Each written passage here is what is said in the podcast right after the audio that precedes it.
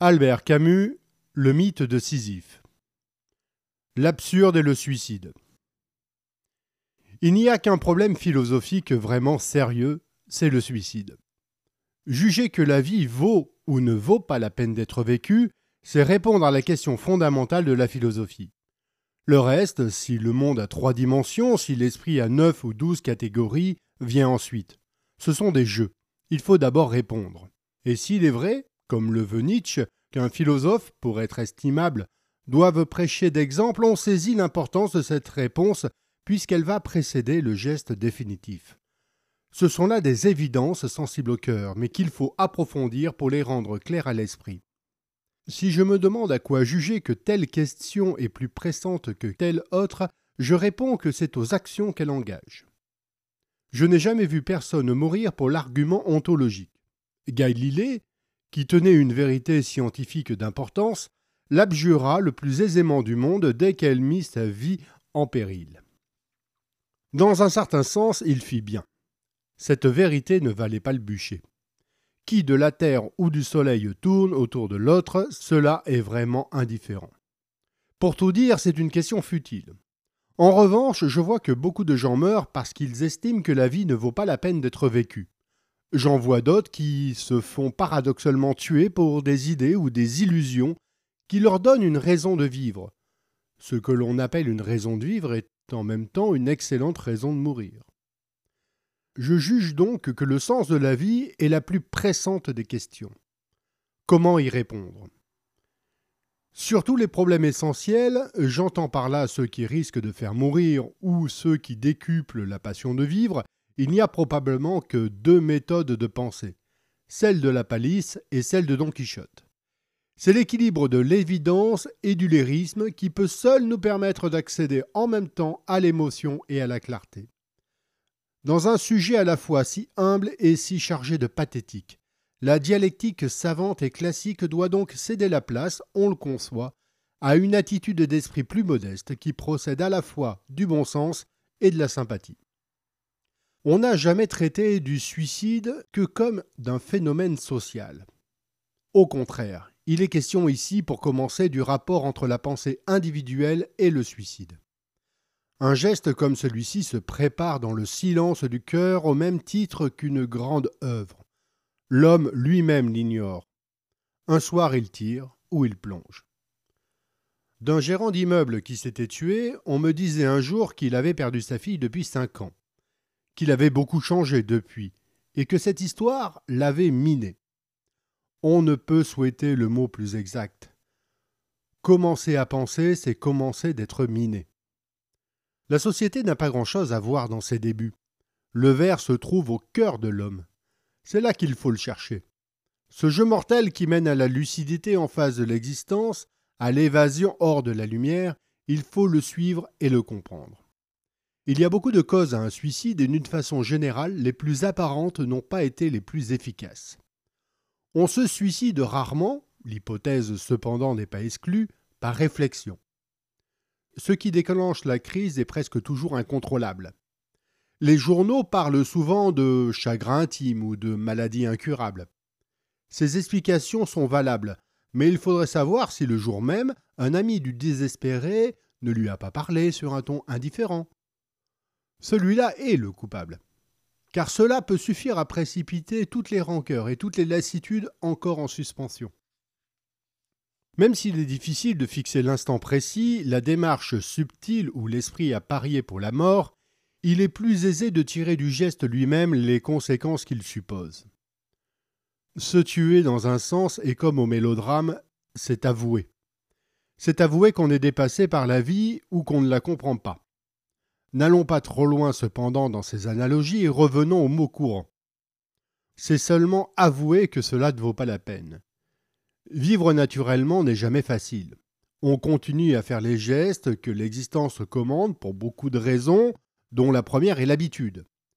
Mourir volontairement suppose que l'on a reconnu, même instinctivement, le caractère dérisoire de cette habitude, l'absence de toute raison profonde de vivre, le caractère insensé de cette agitation quotidienne et l'inutilité de la souffrance.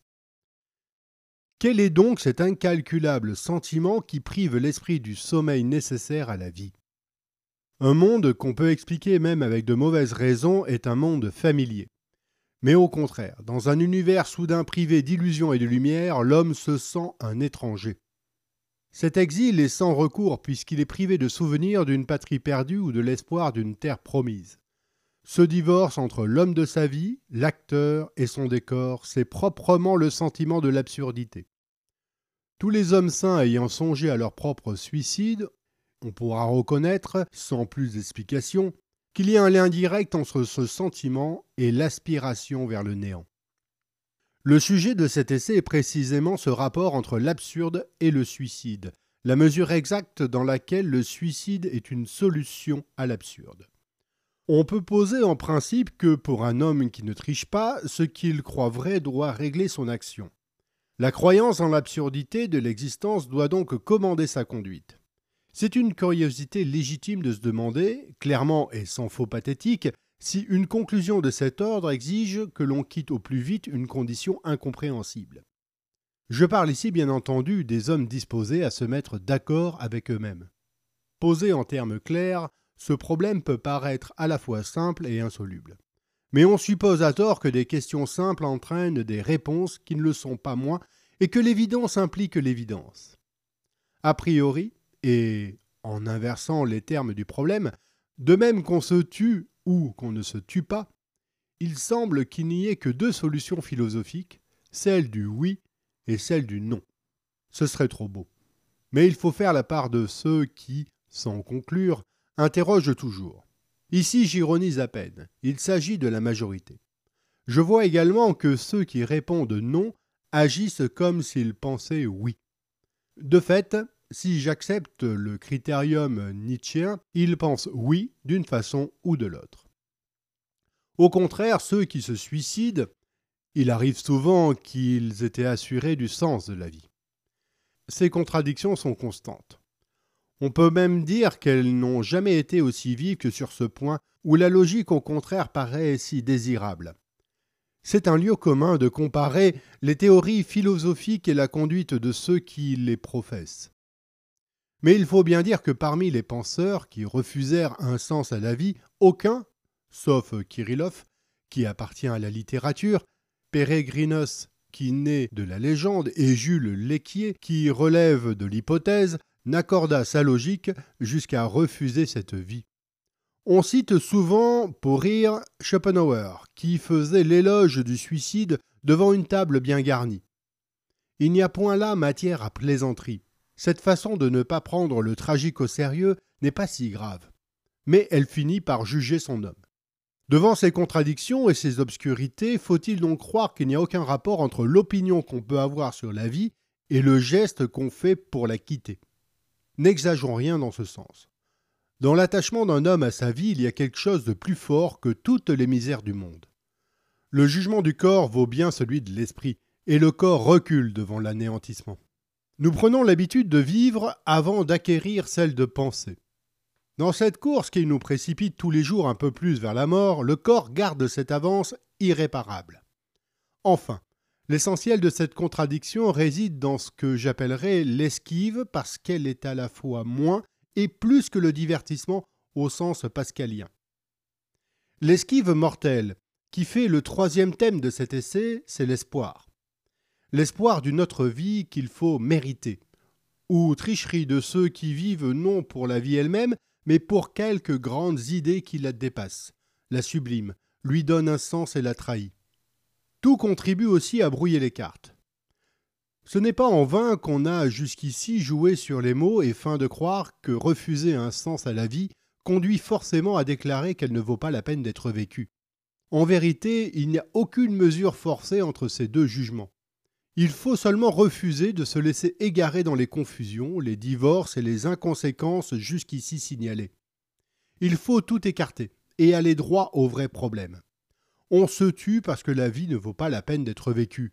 Voilà une vérité, sans doute. Inféconde, cependant, parce qu'elle est truiste. Mais est-ce que cette insulte à l'existence, ce démenti où on la plonge, vient de ce qu'elle n'a point de sens? Est-ce que son absurdité exige qu'on lui échappe, par l'espoir ou le suicide? Voilà ce qu'il faut mettre à jour, poursuivre et illustrer en écartant tout le reste. L'absurde commande-t-il la mort? Il faut donner à ce problème le pas sur les autres, en dehors de toutes les méthodes de pensée et des jeux de l'esprit désintéressé. Les nuances, les contradictions, la philosophie d'un esprit objectif, c'est toujours introduire dans tous les problèmes n'ont pas leur place dans cette recherche et cette passion. Il faut seulement une pensée injuste, c'est-à-dire logique. Cela n'est pas facile. Il est toujours aisé d'être logique. Il est presque impossible d'être logique jusqu'au bout. Les hommes qui meurent de leurs propres mains suivent ainsi jusqu'à sa fin la pente de leurs sentiments. La réflexion sur le suicide me donne alors l'occasion de poser le seul problème qui m'intéresse. Y a-t-il une logique jusqu'à la mort? Je ne puis le savoir qu'en poursuivant sans passion désordonnée, dans la seule lumière de l'évidence, le raisonnement dont j'indique ici l'origine. C'est ce que j'appelle un raisonnement absurde. Beaucoup l'ont commencé.